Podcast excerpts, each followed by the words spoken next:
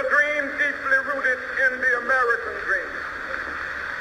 I have a dream that one day this nation will rise up, live out the true meaning of its creed. We hold these truths to be self-evident